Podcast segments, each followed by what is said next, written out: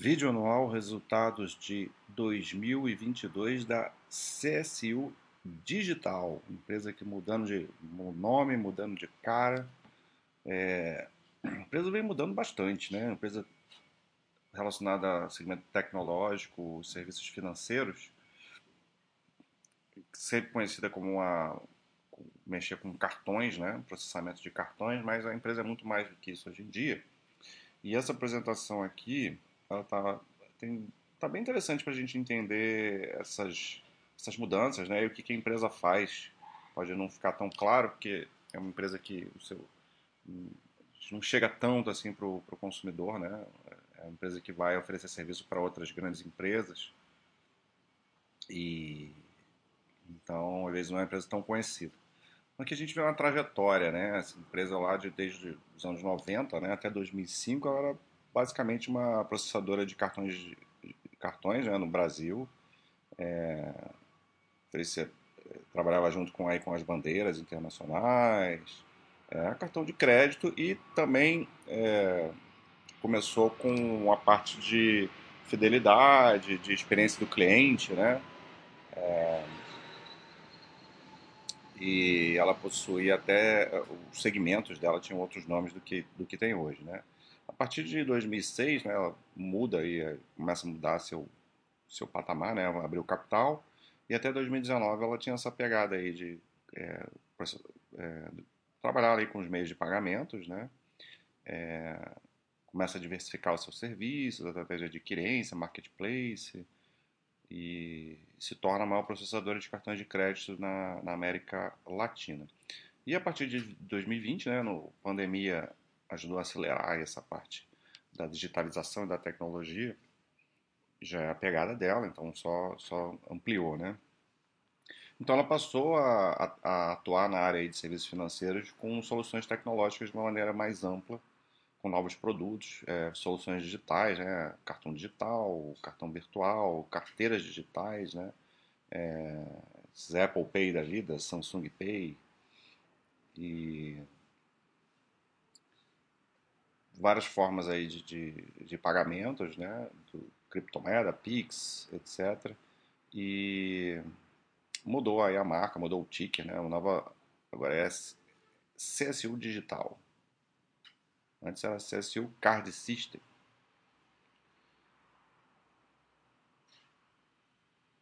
E agora ela se diferenciou em dois segmentos, né? É, o CSU Pays, que são basicamente os meios de pagamento, é, entre outras coisas, né, outras coisas, né, as contas digitais e tal.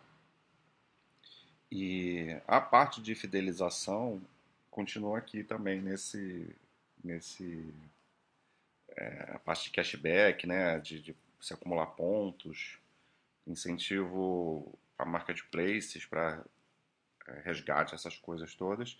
E o outro segmento que eles chamam de DX, que é a parte de experiência do consumidor, né? E também tem essa parte aqui de plataforma Business Process Management, Management completa e unificada para intercâmbio, prevenção à fraude, onboard e curadoria. Então isso aqui está em desenvolvimento, na verdade. Não, fase inicial de desenvolvimento é uma coisa nova, né? Coisa nova. Então tem aqui as partes que estão desenvolvidas, as partes que estão em desenvolvimento, como esse Banking as a Service aqui no uhum. Base, e as partes que estão começando aí, como esse Middle, middle Office. Aí. Então, bastante coisa aí nova para a empresa. Aqui, ó, 10 novos clientes em 2022, conquistados em segmentos variados, né? 42 clientes aí no B2B, né? No, mercado de business to business. E a gente vê alguns exemplos aí das empresas, ah, alguns não, todas as empresas que foram acrescentadas aí como clientes, né? Algumas bastante conhecidas, o LX, AMI, é, Unicred, enfim, Heineken. Então, empresa que tem é, grandes bancos né, como, como clientes, é, grandes empresas. E aqui ela começa a detalhar os segmentos, né? A CSU Pays, parte de meio de, de, de pagamento. A gente vê a receita que foi é, crescendo ao, ao, longo do ano, né? A gente vê aqui. É, e o crescimento de 17% do, aqui entre os trimestres, né? Depois a gente vê, a gente vai ver o, o anual. Mas o importante aqui é a gente ver que teve um crescimento contínuo da receita ao longo do ano. Advindo da expansão de base de usuários, né, novos, novos clientes e adição também de novos contratos. O lucro bruto também foi expandido ao longo do ano e, e a margem é, também, né, boa parte do ano, margem bruta. E depois eu explico aqui o, o, o que, que influenciou isso aqui.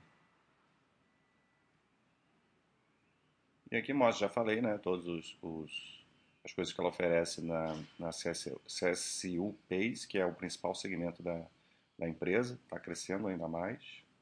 Eu já comentei isso. E aqui a DX, né, que está em transformação para ampliar os resultados ainda. É, ela contribui pouco com, com o EBIT da empresa, a gente vai ver isso por enquanto, né? Vamos ver aí para frente as novas ferramentas aí, Omnichannel, autoatendimento, RPA, inteligência artificial, os bots, é, saque para rede social, atendimento móvel. Então, tudo coisas aí relacionadas à experiência do cliente, né?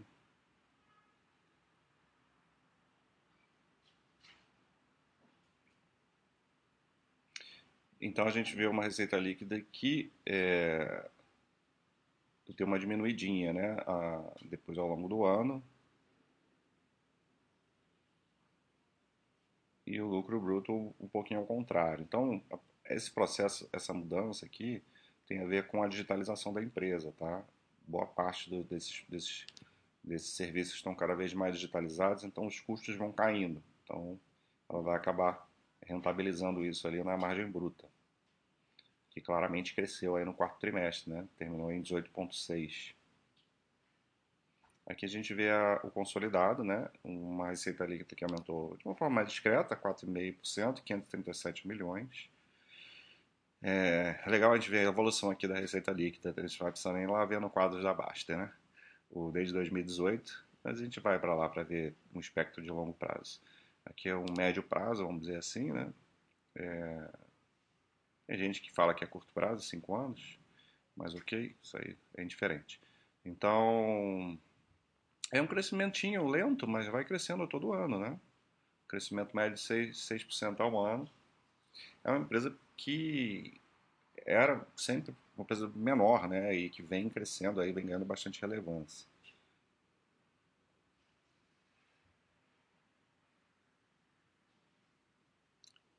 Ah, eu tinha comentado, acho, que a CSU Pays ela ganhou ainda mais relevância no, no, negócio, né? Ela era uma divisão assim um pouco mais igualitária, né, entre os dois segmentos. E como é, é o, o CSU Pays é mais rentável, bem mais rentável, pelo menos até até o momento, é interessante que cresça a relevância da receita dela. Então, ela já é 60% aí do a receita vem desse segmento que é mais rentável, que é onde ela está também é o principal negócio dela, né? Então aí, os ganhos de eficiência capturados, né? O lucro bruto que passou de 100, 100 milhões em 2018 para 200, né? Dobrou aí nesse período aí de tempo. A gente vê o crescimento da, do lucro bruto ao longo dos trimestres e da, e da, e da margem também. É, cresceu quase 20% no trimestre e 11,5% ah, aqui já é o EBITDA.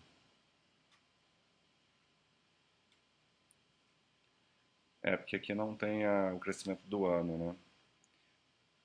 Mas é, o EBITDA cresceu menos lucro bruto, aqui as despesas operacionais ainda estão pesando um pouquinho, né? Por causa dessa transformação toda. Na parte de aqui em cima a margem bruta, ela vem ganhando por conta da digitalização cada vez maior do, do serviço. Então, o custo dos serviços estão ficando mais é, baratos, entre aspas, né? Assim, com, com menor impacto, é, estão dilui, sendo diluídos né? sobre a receita. essa parte das despesas operacionais isso, é, tem a tendência de vir um pouco depois, né, a melhora disso. Quando esses, esses segmentos que estão em desenvolvimento se tornarem mais maturados. E o lucro líquido acabou tendo um crescimento aí é, bem mais forte, né? De 32 para 73. Aqui entra a influência do resultado financeiro.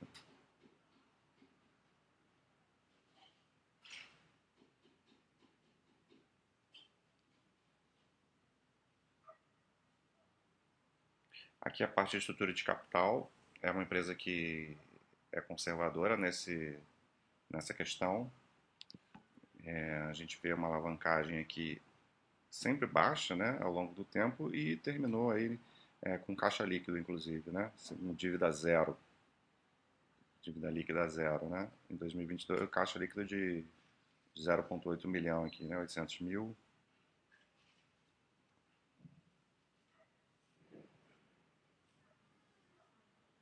Considerando somente a dívida onerosa de 16,4 milhões, a empresa fecha com caixa líquido de 70 milhões.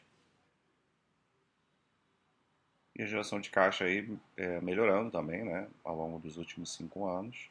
Chegou aí a melhor geração aí de 131, 131 milhões. Então, a empresa vem com, bem redondinha, né, crescendo aos pouquinhos e se tornando cada vez mais relevante. CAPEX aumentando de pouquinho em pouquinho também.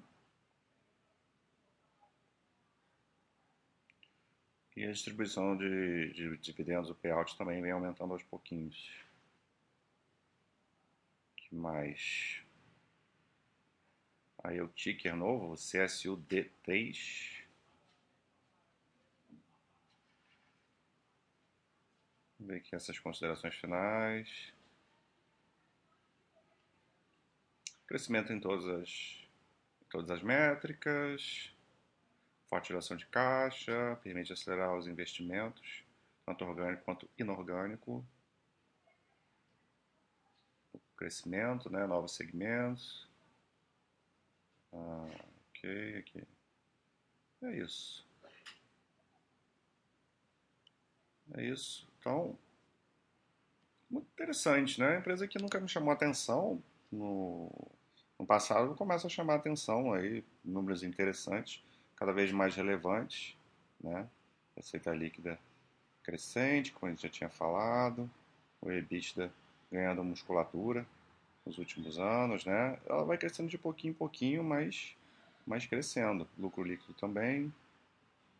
Então passa a ser uma, uma opção interessante aí para a gente acompanhar também, estudar. Né?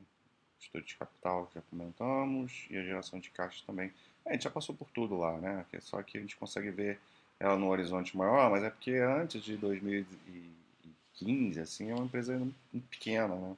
Números muito, muito tímidos. E aqui o, uma curva de crescimento que a partir de 2013 começou uma guinada, né? Então, que ainda é um retorno um pouco inconsistente, né? mas é uma empresa que está mostrando aí resultados é, bem interessantes, né? Ganhando, ganhando uma força, aí, ganhando uma atração. É, vamos acompanhar, pode ser que a empresa mude de patamar aí. E na verdade já está já tá mudando, né? Vem mudando, mas é que vem muito aos pouquinhos, né? Mas é uma empresa interessante para acompanhar sim. Resultado muito bom em 22, a parte operacional, né? e essas, essas mudanças né, tecnológicas, essas empresas relacionadas à, à tecnologia, mesmo essas que são de serviço financeiro, né, precisam se inovar muito sempre para poder se manter forte no mercado e crescente, né, é, que é um mercado em bastante transformação. É isso, um abraço.